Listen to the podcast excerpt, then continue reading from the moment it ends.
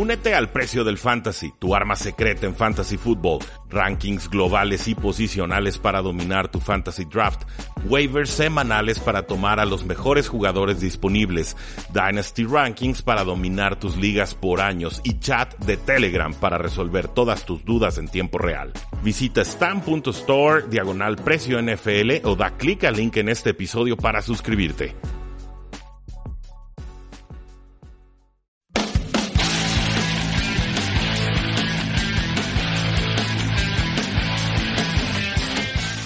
Saludos a todos y bienvenidos a un programa más de Tres y Fuera y hablemos de fútbol, donde la NFL no termina y nosotros tampoco. Mi nombre es Rudy Jacinto, me encuentran en Twitter como arroba NFL como siempre vamos a platicar con Jesús Sánchez sobre todo lo que sucedió en esta semana 8. ¿Cómo estás, Chuy? ¿Qué tal, Rudy? ¿Cómo estás? Una semana bastante interesante. A mí me encuentran en Twitter como arroba Chuy Sánchez guion bajo. Y sí, se empiezan ya a separar pretendientes de contendientes. Llegamos justamente al punto medio de la temporada y tenemos varias cosas de qué platicar en este repaso de lo que fue la semana 8. Eh, con el juego que guste, Chuy, yo creo que vamos con puntos claves de, cada duelo porque se nos ha hecho tarde el, el día de hoy, pero igual vamos dándole al público lo que pide. Arrancamos con la victoria de los Packers 31 a 24 contra los Chiefs. Ambos equipos que llegaron eh, dolidos por diferentes lesiones. Pero al final de cuentas sabemos que la lesión más fuerte, más importante, estaba en el costado de Kansas City, aunque tampoco se notó tanto. Matt Moore no lo hizo nada mal, eh, consiguió tiempo en la bolsa de protección, consiguió yardas principalmente aprovechando a Tyreek Hill y a McCall Harman con su eh, corrido después de la recepción, pero al final de cuentas fue Aaron, no Rodgers, sino Jones, el que le dio a los Packers esta victoria, el corredor que se ha convertido en un, tal vez en un eh, running back top 10 este año en la NFL, tiene 150 yardas, pero por aire, y dos anotaciones también recibiendo, convierte también una tercera oportunidad importante para ya prácticamente sellar el triunfo, entonces lo hizo todo Aaron Jones esta semana por aire, lo hemos visto ya por tierra y esa fue la clave en una defensiva de Kansas City que sigue sin detener sobre todo el juego por tierra en su última serie ofensiva y eh, en general a la ofensiva de los Packers que hace 31 puntos. Sí, conmigo Kansas City se me queda a deber con muchas cosas, pero eh, sobre todo con al haber despejado en vez de jugársela en cuarta oportunidad, quedan un poco más de cinco minutos en el reloj, al momento en el que despejan ya no vuelven a tocar la pelota y la defensa de Kansas no había parado a los Packers en toda la segunda mitad, así que ahí me parece un error de, gestión de, específicamente de Andy Reid. Competitivo los Chiefs sí, pero eh, destaco sobre todo la forma en la que están utilizando a los corredores en esta ofensiva, Chuy, eh, los pases a, los running backs, Jamal Williams o Aaron Jones, no importa, jugadas magistrales en la esquinita de zona de anotación. Esta ha sido la, la principal innovación ofensiva de Matt LeFleur en lo que recuperan algo de salud con sus receptores abiertos. Los Houston Texans vencieron 27 a 24 a los Oakland Raiders.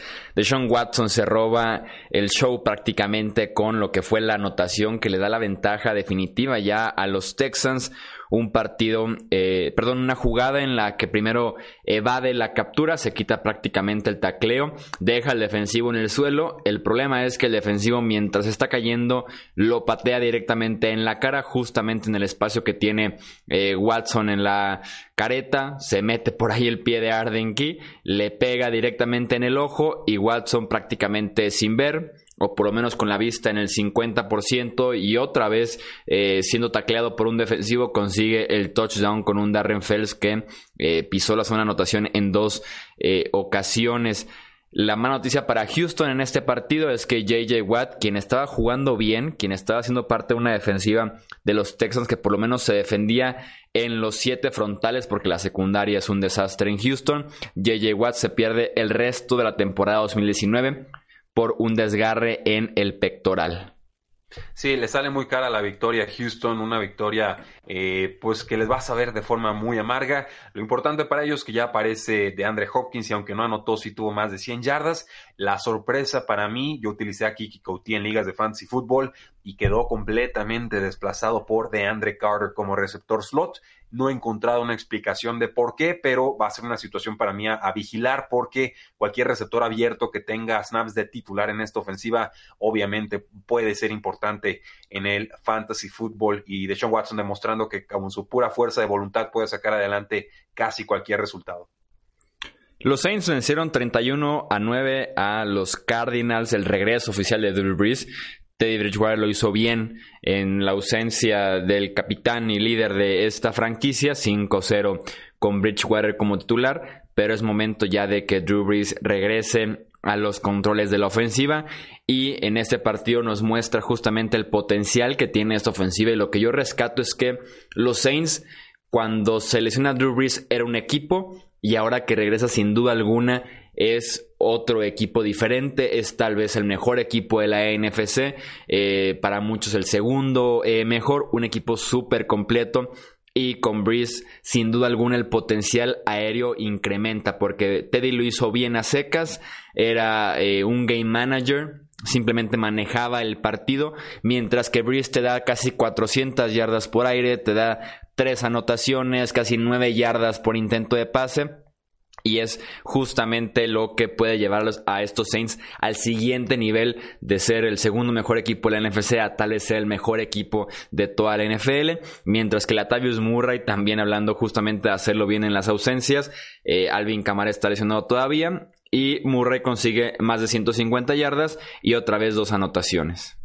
Eh, yo más bien quisiera enfocarme, porque lo has hecho bien con los Santos, Chuy, con los Arizona Cardinals. Creo que ya claramente por volumen de trabajo, Christian Kirk es el receptor número uno de este equipo. Larry Fitzgerald estuvo cerca de anotar en zona de anotación, no alcanzó a manejar bien los pies. Normalmente hubiera convertido esa jugada. Pero el, el punto clave del partido para mí es una cuarta y uno con los Cardinals en su propia yarda 30. Iban abajo 10 a 6. Se la juegan y no tengo problema con que se la jugaran sinceramente, pero deciden correr por el centro con Chase Edmonds, es la defensiva de la línea defensiva de Saints es muy fuerte, sobre todo contra la corrida, no convierte y por supuesto ahí es cuando Drew Brees mueve el balón con mucha facilidad y se adelantan los Santos 17 a 6. En un juego que se define 31 eh, a 9, creo que este fue el punto de inflexión clave del partido. Vamos ahora a Buffalo, una victoria para algunos, sorpresiva 31-13 de los Eagles sobre los Bills. Con Filadelfia se trató simplemente de recuperar a jugadores que tienen un talento inmenso, que están probados, que ya son campeones del Super Bowl y que no estaban jugando bien este año, que estaban quedando a deber. Y son tres nombres los que a mí me suenan eh, como estos jugadores que dan ese, ese siguiente paso o que aparecen en la temporada 2019. Brandon Graham, que tiene seis tacleos, una captura, un golpe de quarterback, dos tacleos para pérdida de yardas y además un balón suelto.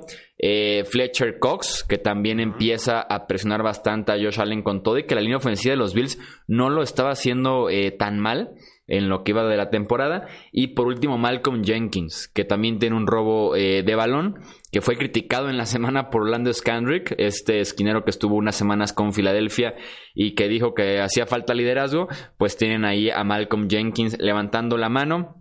Filadelfia que tuvo una de estas reuniones entre semana de eh, solamente jugadores para reencontrarse, para entre ellos regañarse, pedirse más esfuerzo y parece que funcionó porque derrotan a unos Bills a domicilio. Sí, unos Bills en los que no confiamos mucho, Chuy, con todo y que creo que los tomamos para ganar. Yo empecé con Filadelfia y dije, no, ya me cansé de tomarlos, cambié y, fue un error. Fue un error porque Filadelfia se la creyó. Habían vientos muy fuertes en este partido, eso limitó el juego aéreo y creo que jugó a favor de las Águilas de Filadelfia. Habrá, que ver su secundaria con condiciones menos favorables para defender el pase. Eh, Jordan Howard jugando muy bien, casi llega a las 100 yardas, tuvo su touchdown. El otro corredor, Mel Sanders, también 74 yardas y, una eh, anotación. Pero voy a destacar el nombre de Dallas Goddard, quien ha anotado más puntos PPR que el mismísimo Zach Ertz en las últimas tres semanas. Hablamos de casi 38 puntos de Dallas Goddard por poquito más de 19 de Zach Ertz. Así que si se preguntan por qué Zach Ertz no está produciendo tanto en ligas de fantasy fútbol, es porque atrás tiene una ala cerrada de muchísimo cuidado. Gran victoria de las Águilas que los reenganchan la pelea por la, eh, la división. ¿Te sientes confiado de saber quiénes son estos eh, Bills después de ocho semanas? No creía en ello, Chuy. Es, la verdad y, me, duele decirlo porque sé que tenemos buenos fans de, de Buffalo en, en, este podcast, pero no cree en ellos. Entiendo que le complicaron a la ofensiva, en, bueno, con su defensiva a la ofensiva de los Patriotas de Nueva Inglaterra, pero recuerden el juego de la semana 1 y cómo los Jets los tenían maniatados hasta que en dos, tres jugadas se adelantaron los Bills y, demás. Eh, no, no me siento confiado en ellos. De hecho, critiqué o, comenté con, con, mi compañero Oscar Huerta, los tenía top 6 en sus Power Rankings. Yo le dije que habían por lo menos eh, 6, quizás 7 equipos que yo tenía arriba de Buffalo. Entonces yo los tenía fuera de mi top 10 y, esta semana creo que en parte me da la razón. Eh, destacar lo de Devin Singletary, que jugó muy bien su primer gran partido eh, en su temporada de novato. Sí, a mí tampoco me, me convencen del todo. Sí reconozco que es un equipo que tal vez podría colarse a playoffs, pero... Comodín, un comodín. Sí, es un comodín sobre todo porque esa defensiva está jugando bien. Esta vez le pasaron por encima a Gacho por tierra, pero al final de cuentas la ofensiva es lo que eh, perjudica a este equipo constantemente por las entregas de balón de Josh Allen que hemos tenido partidos de hasta 3, 4 entregas de balón y un juego muy inconsistente en general del coreback. Veremos qué son estos Bills, pero si por lo menos un comodín sí podrían ser, pero tienen pinta completamente de ser eliminados en la primera ronda de los playoffs. Eh, pasamos a Tennessee, la victoria 27-23 de los Titans sobre los Buccaneers. Eh, voy a aprovechar para otra vez tirarle a los referees de la NFL y de pasada a Al Riverón, el jefe de todos estos referees. Eh, el partido 27-23, 3 minutos por jugar, Tennessee se alinea para patear un gol de campo que les hubiera dado una ventaja de 7 puntos. Eh, hacen un intento falso, el holder lo, se pone de pie y empieza a correr con el ovoide, lo taclean corto el primero y 10, fumble, lo recupera Tampa Bay y Tampa Bay lo regresa a 70 yardas hasta las diagonales. Estamos hablando de que Tampa Bay está ganando el partido 29-27 eh, con 3 minutos por jugar. El detalle es que un referee, un oficial, otra vez pitazo tempranero, hay fumble, pero no hay regreso, le quitan a Tampa Bay esa posibilidad y entonces anulan el touchdown que habían anotado. Malditos eh, silbatos tempraneros que anulan los regresos, dejen jugar, eh, dejen que se desarrolle la jugada y de todos modos se puede revisar automáticamente, ya sea por el fumble o por el touchdown, ya después revisamos si sí valía o no el regreso, pero dejen jugar a los jugadores, no lo hicieron en este caso, Tampa Bay tuvo oportunidades para ganarlo, también no solamente fue esta jugada, pero termina perdiéndolo en Tennessee. Sí, totalmente de acuerdo, Chuy. No tenemos nada que ganar si silban temprano. Ya había pasado eh, Rams contra Saints. Tres touchdowns de, de ah, se, me está escapando el nombre de Brian Tannehill, gran partido de Mike Evans, muchas intercepciones de James Winston, pero salió el head coach Bruce Arians a decir ninguna de esas intercepciones fue culpa del quarterback, fue de la flojera y la pereza mental de los receptores porque no siguieron sus rutas. Fue crítica brutal y por ahí hasta Rashad Perman provocando fumbles en un jet sweep. Entonces, eh, estos Buccaneers no van a ningún lado, no este año. Es una lástima, pero los Titans sí dan señas de vida, simplemente porque Ryan Tannehill puede arriesgar un poco más en profundidad y hasta el momento le ha funcionado. Pues yo viendo el partido creo que sí es culpa de James Winston varias. Son cuatro entregas de balón, no me que ninguna es de James Winston. Bueno, e, eso tiene que decir el head coach y, te entiendo, Chuy. Esto es James Winston. O sea, eh, si les gusta esto y pueden vivir con esto, esto es lo que van a encontrar en agencia libre. No intenten cambiarlo, no intenten transformarlo. Muchos años, muchos coaches y es exactamente el mismo jugador que ha sido desde que llegó a la NFL. Si pueden vivir con eso, adelante y si no, ni lo toquen. Sí, llegó un punto en el que Winston, perdón, en el que Tannehill tenía dos pases de touchdown y menos de 50 yardas aéreas, eh, por lo mismo del campo corto que estaba entregando constantemente James Winston. Leí que era la primera vez que eso se daba en casi 20 años en la NFL. Eh, los Jaguars vencieron 29-15 a unos Jets que ya no tienen mucha vida, que además se les vuelve a lesionar CJ Mosley, que se lesiona otra vez ahora del el pulgar eh, Sam Darnold. Hemos tenido con Darnold la enfermedad del beso. Eh, se le cayó, le tuvieron que retirar en la semana la uña del dedo gordo del pie, por más asqueroso que suene eso. Y ahora se lesiona el pulgar, entonces ya esto se trata de más bien mantener sano a Sam Darnold porque la temporada de los Jets ya se acabó mucho antes de esta derrota. Eh, los Jaguars se dedicaron a pasarles todo el día el balón. Regresa una buena actuación de Minshumania con tres touchdowns. Sí, y navegando muy bien el bolsillo Gardner Minshew, hay ataque aéreo, hay ataque terrestre con Leonard Fournette. La defensiva de los Jacksonville Jaguars está jugando bien, puede incomodar a cualquier rival de la temporada. De acuerdo contigo, yo sigo esperando muchas cosas de Sam Darnold, muy difícilmente nos las va a ofrecer con esta pobre línea ofensiva y la falta de talento en general. Eh, empieza a sonar esto de, despido de Adam Gates en su primera temporada. Te no dije. creo que suceda. Lo dijiste, lo dijiste, lo dijiste. Y, y sí, no, me voy poco a poco sumando a la causa, Chuy, pero yo soy en verdad de la idea de que si despides a tu head coach a la primera, híjoles, pues que despídelo con todo y gerente general, ¿no? Sí, afortunadamente para ellos ya hicieron un cambio de Leonard Williams, ya están sumando eh, más bien picks para el próximo draft. Veremos qué tal Joe Douglas, que llegó eh, con la temporada ya casi iniciada. Eh, si quiere también traer él a su propio head coach para iniciar con esta nueva era de los Jets de Nueva York, porque sí, eh, no compite este equipo prácticamente en, contra ningún otro rival en la NFL. Eh, los Lions vencieron 31-26 a los Giants. Eh, aquí les pedíamos, Matthew Stafford, ten un buen partido, lance el ovoide, ten confianza. Y sí lo hizo, sigue prácticamente la, la mejor temporada en la carrera de Matthew Stafford.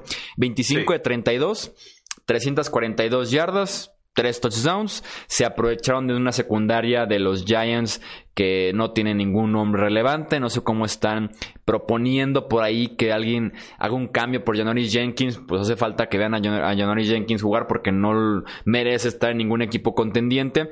Eh, y, se siguen aferrando los Lions por ahí después de un par de derrotas eh, que le rompieron el corazón. Se siguen aferrando a luchar en esa cerrada división norte. ¿Y qué dicen los Giants? Como tengo problemas en la secundaria, entonces deja consigo otro liniero defensivo, ¿no? Así opera la, la cabecita de, Dave- de Dave Gettleman ahí en la, en la cima de. Y qué feo cambio, además, ¿no? estuvo caro para un jugador que se le acaba el contrato y que no es excelente pass rusher, sí muy bueno contra la corrida. Tercera y quinta por un equipo que está en franca reconstrucción. Sí, se me Parece hizo caro. Sí, es- coincido totalmente. Aquí destaco a Goladay, despierta, atrapó 6 de 8 targets, 123 yardas, 2 touchdowns. Dania Mendola también está teniendo muy buena química con eh, Matthew Stafford, 95 yardas en este partido. Y pues ahora sí, después de cuatro touchdowns de Marvin Jones, aquí solamente tuvo cuatro recepciones para 22 yardas. Nos volvió a engañar el pobre Marvin Jones, lo puse de titular y por supuesto nos queda eh, a deber. Los Giants no van a ningún lado y hay regresión clarísima de Danny Dimes. Ya, ya este, ahora sí es el jugador que vimos tú y yo en colegial. Sí, completamente. Ha caído bastante de aquel inicio prometedor contra Tampa eh, Bay. Eh, los Chargers vencieron 17 a 16 a los Bears.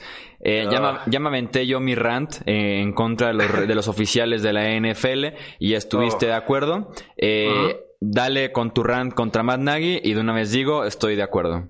Ah, muy bien. Eh, Matt Nagy es la nueva piñata oficial de tres y fuera, así la hemos designado. Eh, el dudoso honor que en algún momento tuvo Hugh Jackson ahora ha caído eh, directamente en la cabeza esta pelona que tiene eh, Matt Nagy, porque una cosa es cometer errores y una cosa es arriesgar, y puedo entender las dos, pero otra muy distinta es tratar de engañar al público en rueda de prensa con toda la soberbia del mundo y decir, ni siquiera voy a discutir la jugada que obviamente ejecuté mal y que eh, ya tenía la, la experiencia de playoffs para poderla haber aprendido y no lo hice. Y no la voy a comentar y ni siquiera le- me hagan las preguntas. O sea, eh, aquí estamos jugando. Tenían un tiempo fuera, tenían cincuenta y tantos segundos en el reloj para acercarse, para que fuera una patada más corta que las 41 yardas que intentaron. Eh, ya había fallado su pateador Pineiro un intento de 33 yardas. Eh, había viento en el partido, o sea, mueve la pelota. Ya habías completado con Allen Robinson en esa serie, ya se había escapado Mitchell Trubisky. No hay razón por la cual no te puedas acercar más al campo rival. Ahora dice, porque puede, puede cometer un fumble mi jugador. Y eso me dice que Matt Nagy está más preocupado por no perder que por ganar. Y así, con lo- la situación ofensiva que tienen en estos momentos, eh, a mí me quedó muy claro que Matt Nagy no los va a llevar a ningún lado. Algunos me dicen que es una decisión eh, precipitada, que el año pasado era coach del año y ahora le estamos agarrando como piñata. Yo no le di el premio al coach del año el año pasado. Para mí no significa nada haber ganado ese trofeo si este año estás haciéndolo todo mal. Y simplemente Chicago no va a ningún lado. Es, triste, es una realidad. Y el problema es que Nagy se rehúsa a aprender. No lo pudiste decir mejor. Es inexplicable el confiar de una manera así, de hincarse con 43 segundos. Es cobarde. Y al final de cuentas, si entrenas o tu estrategia es para no perder, en lugar de para ganar, probablemente te lleves eh, la derrota al final de cuentas. Los... Sí, sin duda alguna. Al final de cuentas pagas ese tipo de decisiones. Los Rams vencieron 24-10 a los Bengals jugando en Wembley. Eh, la peor defensiva por tierra de la NFL que es la de Cincinnati. Esta vez más bien fue atacada por aire y ese grupo de esquineros que está completamente lesionado. Cooper Cup tiene 220 yardas y un touchdown para terminar este eh, partido un partidazo por parte del receptor que sigue en su camino a hacer el regreso del año en la NFL.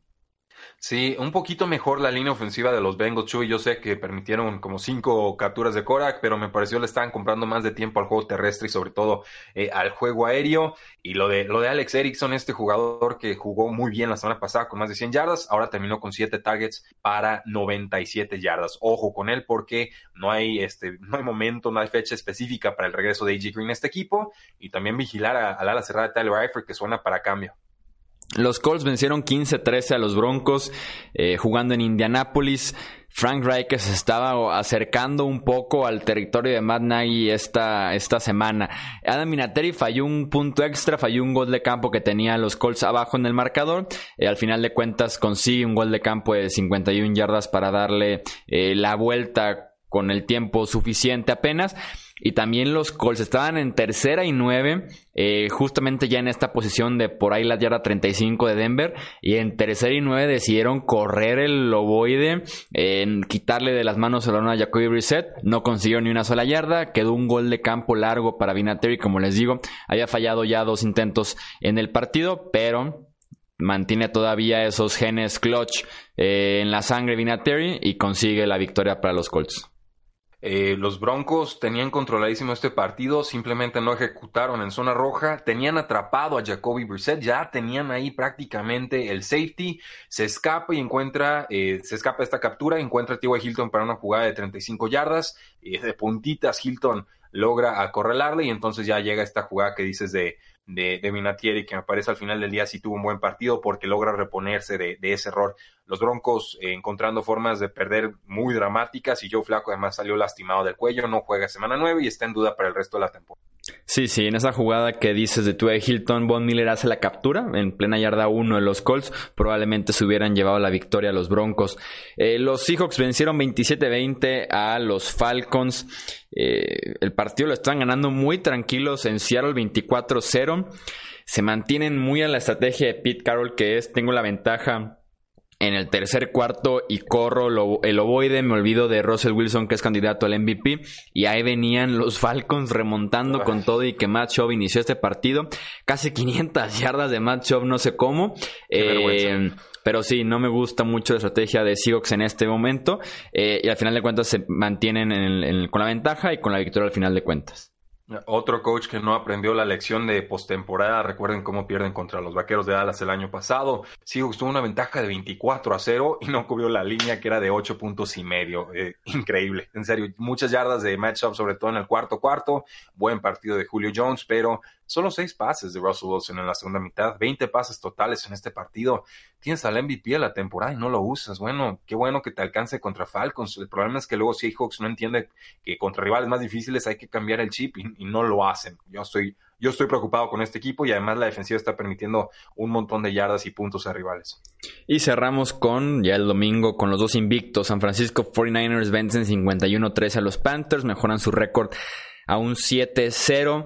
Una victoria chapada a la antigua. 232 yardas por tierra de San Francisco. 6.1 yardas por acarreo en el promedio, mientras que su defensiva tiene una de las eh, mejores líneas de estadística que vamos a ver en todo el año. Siete capturas, tres intercepciones, apenas 230 yardas permitidas y solo 12 primeras oportunidades acabaron con Kyle Allen entre las capturas y las intercepciones. Se empieza a hablar de Cam Newton, parece que va a ser hasta la siguiente semana, hasta la semana 10 porque esta defensiva de San Francisco le sacó el alma a esta ofensiva de los Panthers y siguen invictos.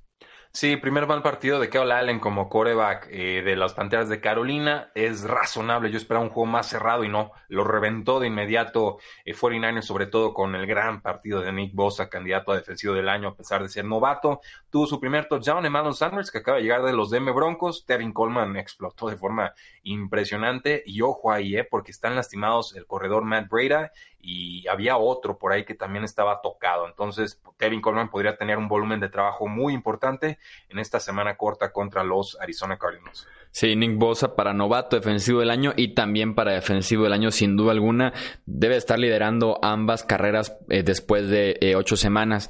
Los Patriots vencieron 27-13 a los Browns. Eh, prácticamente una primera mitad perfecta para Nueva Inglaterra. Provocan tres eh, robos de balón, incluyendo uno que es el blooper del año. Es como el bot fumble versión 2019 eh, en una intercepción de Lawrence Guys. Eh, un tackle defensivo, se imaginarán que debe de pasar para que un tackle defensivo haga una intercepción de Baker Mayfield. Después los Browns como tal dominaron el partido gracias a Nick Chop, que tuvo un partidazo contra esta defensiva, pero que el hoyo en el que se habían metido de un 17-0 era demasiado profundo para salir de él y los Patriots están con marca ya de 8 y 0. Eh, de balón muy costosas de Cleveland en la primera mitad los dejan sepultados. Stephon Gilmore borró prácticamente a Odell Beckham del campo, pero esto que dices de Nick Chubb es muy importante, Chu. Yo creo que esta es la primera vez que veo una debilidad muy clara de la defensiva de los Patriotas de Nueva Inglaterra y fue justamente con el juego terrestre. Habían estado jugando con dos frontales y con cuatro apoyadores y habían contenido el ataque terrestre en mejor medida que, que lo que hicieron en este juego contra Cleveland. Un tema a seguir porque ya muy cerca en el calendario están los Baltimore Ravens y vaya que a ellos les gusta correr. Y cerramos con el Monday Night Football, victoria 27-14 de los Steelers sobre los Dolphins, eh, un partido que Miami inició ganando 14-0 con los Steelers disparándose en el pie y dándole a Miami todas las ventajas para eh, tomar justamente este 14-0 de colchón entre una intercepción de Mason Rudolph y también un fumble, pero al final de cuentas eh, mejora Mason Rudolph para la segunda mitad, empieza a correr muy bien James Conner y le dan la vuelta al marcador 27-14 jugada clave cuando los Dolphins mandan un blitz suicida y además juegan pressman o, o, cobertura hombre a hombre con su secundaria, eh, poniendo a los defensivos 10 yardas atrás de los receptores. Por supuesto, Deontay Johnson se escapa como para 50 yardas y un touchdown antes del medio tiempo y ahí estaban 14 a 10 y de ahí en adelante Steelers no bajó la, el ritmo del partido. Los Dolphins tuvieron que haber ganado igual que la semana pasada, no lo hicieron, seguimos todos vivos en Survivor. Así es, muchos se fueron con los Steelers, le sufrieron durante media hora, pero al final de cuentas más sencilla ya la segunda mitad para Pittsburgh. Pues ahí lo tienen, damas y caballeros, nuestro análisis de la semana 8 de la NFL. No olviden seguirnos en Facebook, en Twitter, en Instagram y en YouTube, suscribirse a estos sus podcasts y por supuesto presumirnos con algún contacto o amistad suyas para que tanto Tres y Fuera como Hablemos de Fútbol puedan seguir creciendo, porque la NFL no termina y nosotros tampoco. Tres y Fuera.